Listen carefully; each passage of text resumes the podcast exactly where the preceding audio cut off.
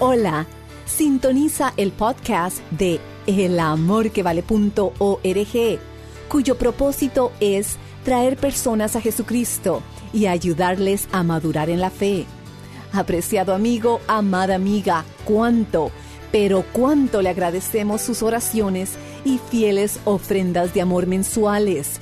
Usted, junto con nosotros, llevamos a cabo la obra misionera de elamorquevale.org y nos contactará en el número estadounidense 901 382 7900. Repito, 901 382 7900.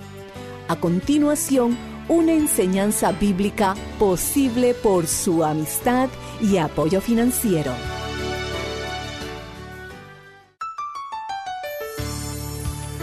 ¿Sabe qué es lo opuesto al robo? La respuesta no es no robar. ¿Qué es lo opuesto al robo?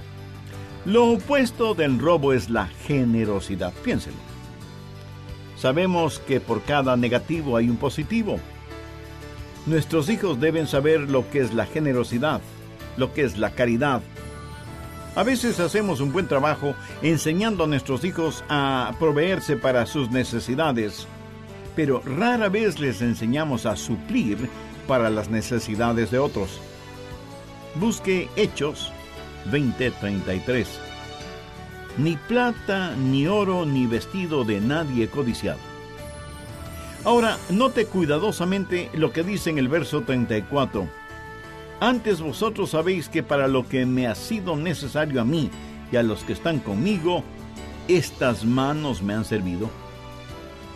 El apóstol está diciendo que suplir para sus necesidades y las de los que estaban con él, tuvo que trabajar. Y en el verso 35 dice, en todo os he enseñado que trabajando así se debe ayudar a los necesitados. Y recordar las palabras del Señor Jesús que dijo, más bienaventurado es dar que recibir. Una vez más, bienvenidos a El Amor que Vale, el Ministerio Bíblico Radial del Dr. Adrian Rogers. Los niños que aprenden a ser egoístas, por lo general, son niños muy desdichados, porque la desdicha es como un espejo. El gozo es como una ventana, transparente por ambos lados. Ahora, el doctor Adrian Rogers, en la voz del pastor Lenín de Llanón, comparte su enseñanza, la integridad, un legado familiar.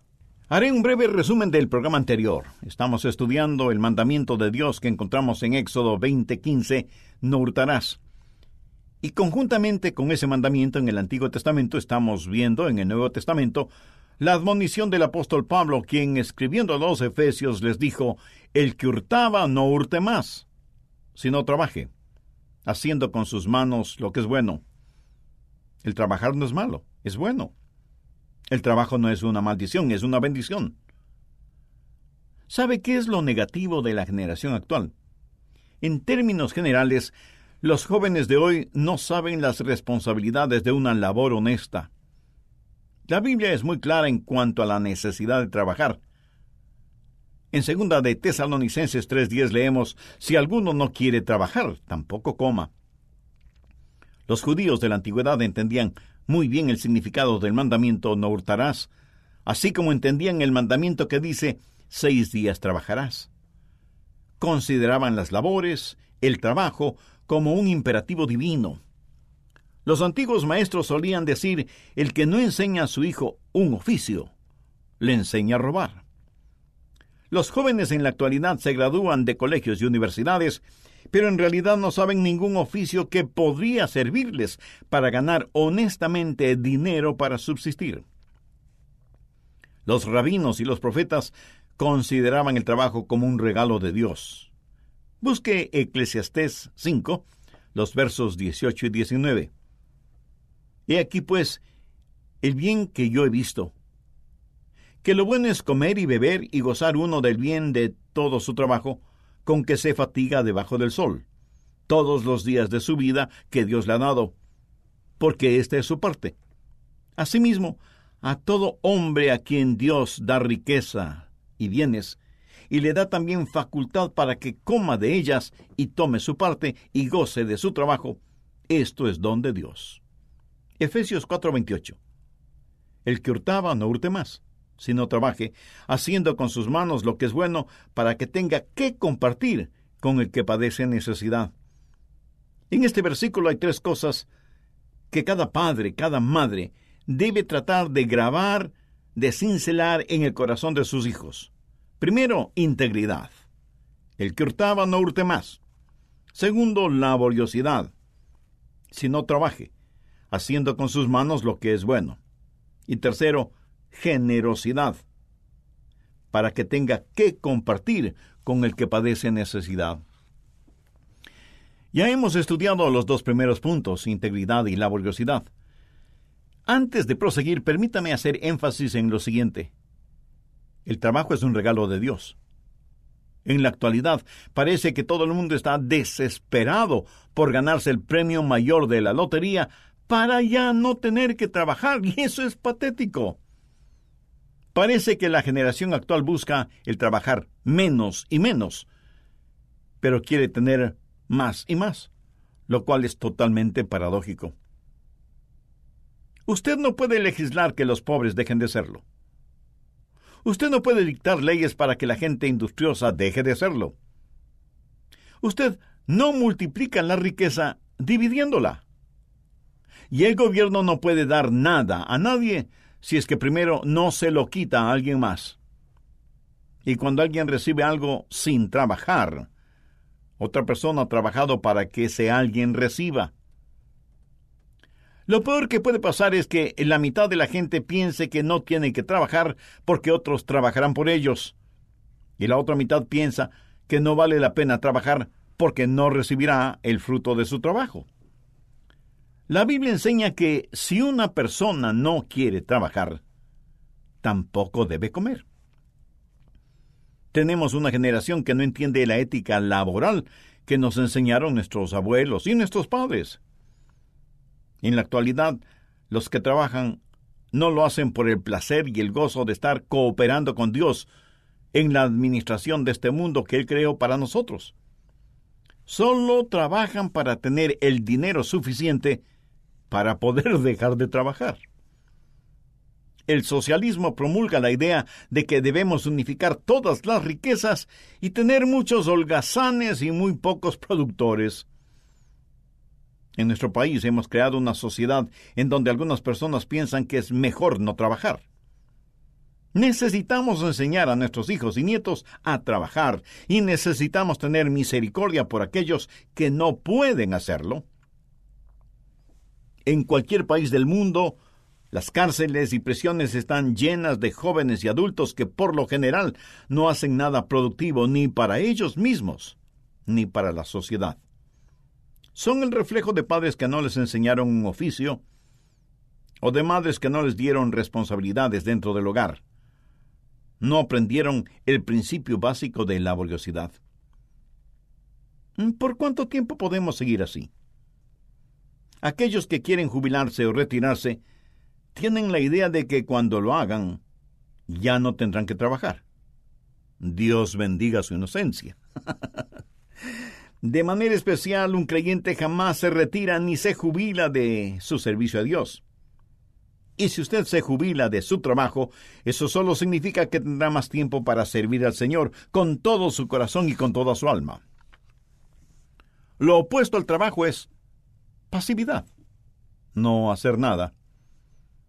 Nuestros hijos deben aprender con nuestro ejemplo lo que es ser laboriosos. Esto les debemos enseñar desde muy temprana edad. Anote Lamentaciones 3:27. Bueno le es al hombre llevar el yugo desde su juventud. ¿Qué quiere decir esto? Que no hay que tener la idea de que porque son niños no podemos enseñar a nuestros hijos a trabajar, a que aprendan algún oficio. Yo aprendí a trabajar desde que era un niño. Cuando estuve en la escuela, yo compraba mi ropa con mi propio dinero. Tenía como trabajo en repartir botellas de leche de casa en casa muy temprano en la mañana, cuando los otros niños estaban durmiendo. Mi padre me enseñó a hacerlo. Más tarde, estando en el colegio, mi hermano y yo nos ganábamos algún dinero cortando el césped en las casas de los vecinos. En ese tiempo no había cortadoras de césped motorizadas o eléctricas. Las cortadoras eran manuales. Y cortar el césped demandaba un gran esfuerzo físico. Luego venía mi papá a inspeccionar el trabajo y decía, Hijos, han hecho un excelente trabajo. Mi hermano y yo nos sentíamos sumamente satisfechos. Durante mi tiempo en el colegio y la universidad, cuidé niños, fui ayudante en una compañía de construcción, mecánico de ascensores, vendedor de carros, cosechador de frutas, etcétera, etcétera. Luego me casé, estudié cuatro años más en la universidad y cuatro años en el seminario. Mi esposa y yo empezamos a tener familia y ella siempre se quedó en casa, mientras yo estudiaba y trabajaba. Trabajaba de día y de noche, y cuando terminé mis estudios, no debíamos nada a nadie, y alabamos a Dios por eso. Le di a Dios toda la gloria. Aprendí cómo trabajar porque lo aprendí desde niño gracias a mi padre. Esto no lo digo con orgullo o vanagloria, sino como testimonio. El trabajo, mi amigo, es bueno y es una bendición de Dios. La Biblia dice que bueno le es al hombre llevar el yugo desde su juventud. No hay nada de malo con trabajar. Y necesitamos enseñar eso a nuestros hijos, enseñarles integridad. El que hurtaba no hurte más. Necesitamos enseñarles a que sean laboriosos. Sé que a veces es más fácil para nosotros el hacer algo que enseñar a nuestros hijos a hacerlo, pero cuán estupendo es cuando tenemos tiempo y paciencia para enseñarles. A los hijos de cuatro a seis años se les puede enseñar a sacar la basura. A los de seis a nueve años se les puede enseñar a que ayuden a lavar y secar los platos. A los de diez años o más, enséñenles a cortar el césped. Y si usted es hábil con herramientas de carpintería o mecánico, enseñe eso a sus hijos jovencitos cuando hayan terminado sus tareas colegiales y sin menoscabar su tiempo de recreo. Muchos jovencitos durante el tiempo de vacaciones no tienen mucho que hacer y se aburren tremendamente. Aproveche ese tiempo para enseñarles algo.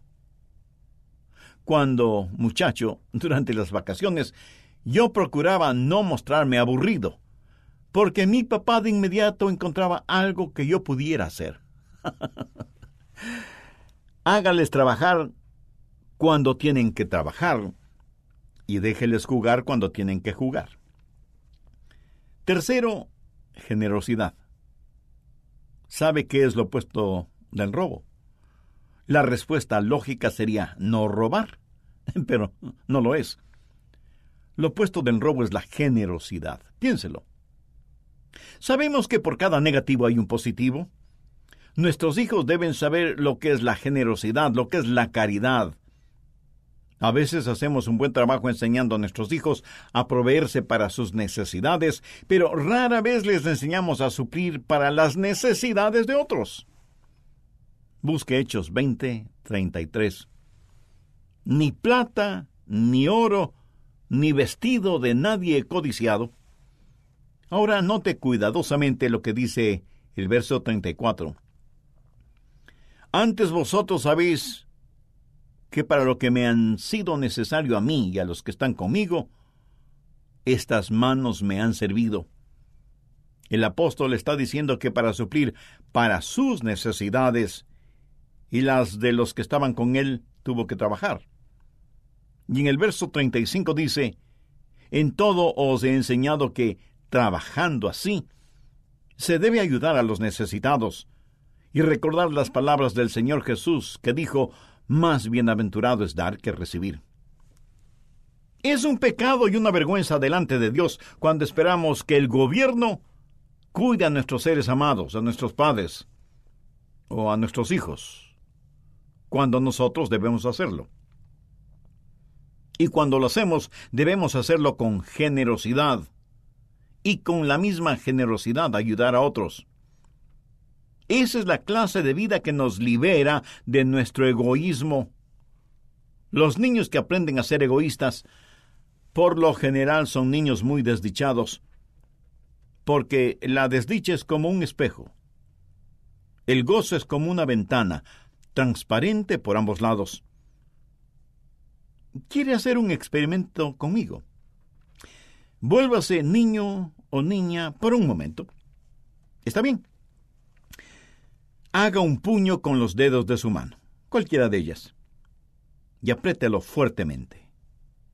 Lo está haciendo. Muy bien, muy bien. Apriete lo más fuerte que pueda.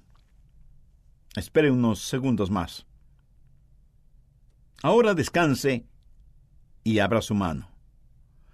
Ah, qué bien se siente, ¿no es verdad? ¿Sabe que esa es la forma en que muchas personas viven? Apretadas como un puño. Y así van por la vida. El que hurtaba no hurte más, sino trabaje, haciendo con sus manos lo que es bueno para que tenga que compartir con el que padece necesidad. La vida está compuesta de recibidores y dadores. Enseña a sus hijos a ser dadores, y ellos tienen tanto que dar. Bríndeles comprensión, y ellos le comprenderán.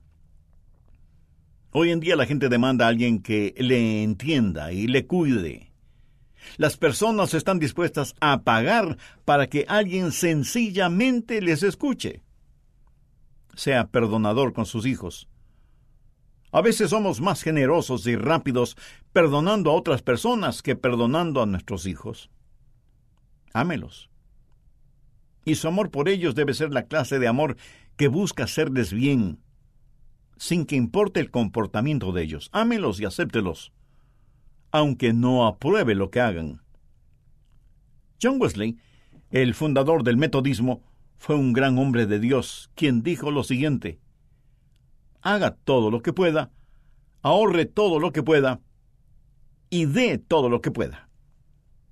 Enseña a sus hijos integridad, laboriosidad y generosidad que se sientan útiles limpiando el patio o el jardín de un vecino o vecina que físicamente esté imposibilitado hacerlo.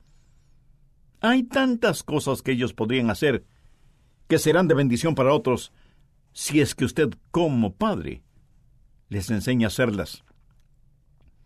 Inculquen ellos la responsabilidad de los diezmos y ofrendas y que los lleven a la iglesia. Mejor aún si ese dinero es de lo que ellos han ganado realizando algunas labores. Deje que sus hijos participen de proyectos misioneros y que apoyen financieramente con lo que puedan esos proyectos. Entréneles, instruyales, por precepto y con su ejemplo, y hágalo consistentemente. La Biblia dice, no hurtarás.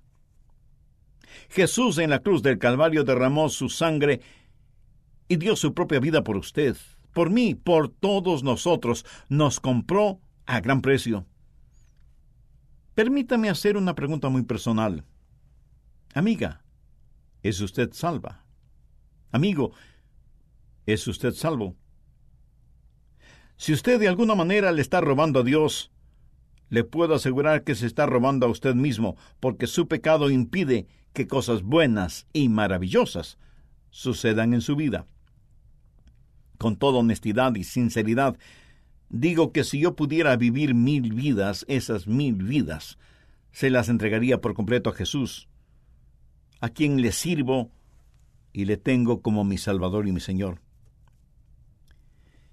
Sé que todas las cosas materiales a las cuales nos aferramos en este mundo, un día tendremos que dejarlas, porque sin nada llegamos al mundo y sin nada saldremos de él. O sea, todo lo perderemos. Pero lo único que no perderemos es el perdón de Dios y la vida eterna que ya tenemos en Él. Jesús dijo que el diablo viene para hurtar, matar y destruir. En cambio, Jesús vino para darnos vida y vida en abundancia. Satanás es un hábil ladrón que quiere robarle esa vida abundante que Jesús tiene para usted sabe lo que debe hacer si antes no lo ha hecho. Ahora mismo debe hacer una decisión por Cristo. Este mismo momento puede orar de la siguiente manera. Señor Jesús, deseo recibir el regalo de perdón y salvación que me ofreces. Quiero entregarme totalmente a ti. No quiero robarte mi vida que te pertenece. Amiga, amigo, cuando usted se entrega a Él, Él le da a usted sobreabundantemente. Lo que usted le da a Él es mínimo en comparación con lo que usted recibirá de Él. Si en forma sincera usted quiere ser salvo, le invito a orar una vez más con toda fe y convicción. Puede orar en voz alta o en voz baja, o si lo prefiere, puede orar silenciosamente en la intimidad de su corazón. Diga, querido Dios, sé que tú me amas de tal manera que quieres salvarme. Sé que soy pecador y que mis pecados merecen tu justicia, pero me acerco a ti en busca de tu misericordia. Señor Jesús, sé que eres el Hijo de Dios, y que diste tu vida para perdonarme, salvarme, limpiarme y sanarme. Este momento desde lo más profundo de mi ser y con toda la fe de la que soy capaz, te invito a que vengas a morar en mi corazón como mi Salvador y Señor. Toma el control completo de mi vida. Hazme la clase de persona que tú quieres que sea, transformada por tu gracia y misericordia. Ayúdame a nunca avergonzarme de ti ya que nunca yo sea una vergüenza para ti y para tu palabra, sin que importen las circunstancias o las consecuencias. Y porque tú moriste por mí, yo quiero vivir desde ahora para ti. Lo pido en tu santo nombre. Amén. Si usted hizo esa decisión espiritual, le puedo asegurar, basado en las promesas de la palabra de Dios, que sus pecados le han sido perdonados y que hay gran regocijo en el cielo por su arrepentimiento. Nosotros anhelamos ser partícipes de su regocijo espiritual, por lo que le invito para que tenga la amabilidad de escribirnos contándonos acerca de su decisión. Su carta será de gran motivación para nosotros y este Ministerio de Estudios Bíblicos Radiales y nos permitirá conocerle un poquito más y tener el privilegio de orar por usted y su decisión de ser un creyente y seguidor del Señor Jesucristo. Que Dios le bendiga siempre. Cuán importante es aprender la ética laboral de nuestros antepasados. Aprendamos a trabajar por el placer y el gozo de cooperar con Dios en la administración de este mundo que Él creó. Si gusta volver a escuchar La integridad, un legado familiar, o quiere compartir esta enseñanza con un amigo, una copia en CD está a su disposición si nos llama al 1-800-647-9400. Repito, 1-800-647-9400 o visite elamorquevale.org. La integridad, un legado familiar, es parte de la serie Un 10 perfecto para las familias ganadoras. Para muchos hoy los diez mandamientos son arcaicos, obsoletos. Ya no nos adherimos a un sistema de valores gobernado por la verdad absoluta. Y cuando la verdad absoluta es obsoleta, cuando un hogar o una nación funcionan en base a una moralidad por mayoría, el resultado es el caos. A nuestro alrededor los hogares se destruyen y la nación se degenera de adentro hacia afuera. ¿Quiere restaurar la paz en su hogar y en su nación? Regrese a la verdad de Dios. Dios Padre nos ha dado diez absolutos e incambiables mandamientos para regir nuestro vivir. Es tiempo de retornar al Dios de los diez mandamientos y enseñar sus leyes a nuestros hijos.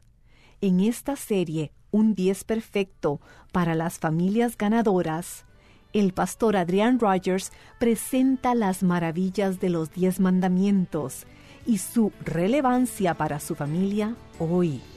Revela cómo puede restaurar su hogar y traer avivamiento a su nación, criando una generación cuyo corazón se deleite en la buena y perfecta ley de Dios. Regrese a la verdad de Dios. Contáctenos y adquiera hoy En oferta especial, la serie completa Un 10 perfecto para las familias ganadoras. La encontrará en elamorquevale.org o llámenos dentro de los Estados Unidos al 1-800-647-9400. Nuevamente, 1-800-647-9400. Y nuestra dirección, El Amor que Vale, PO Box 38400, Memphis, Tennessee 38183, Estados Unidos. Cuando nos contacte, por favor mencione la emisora en la que nos sintoniza. Gracias por sintonizarnos el día de hoy. Soy Andrés García Vigio. Por favor, acompáñenos en la próxima oportunidad para compartir más de El Amor que Vale.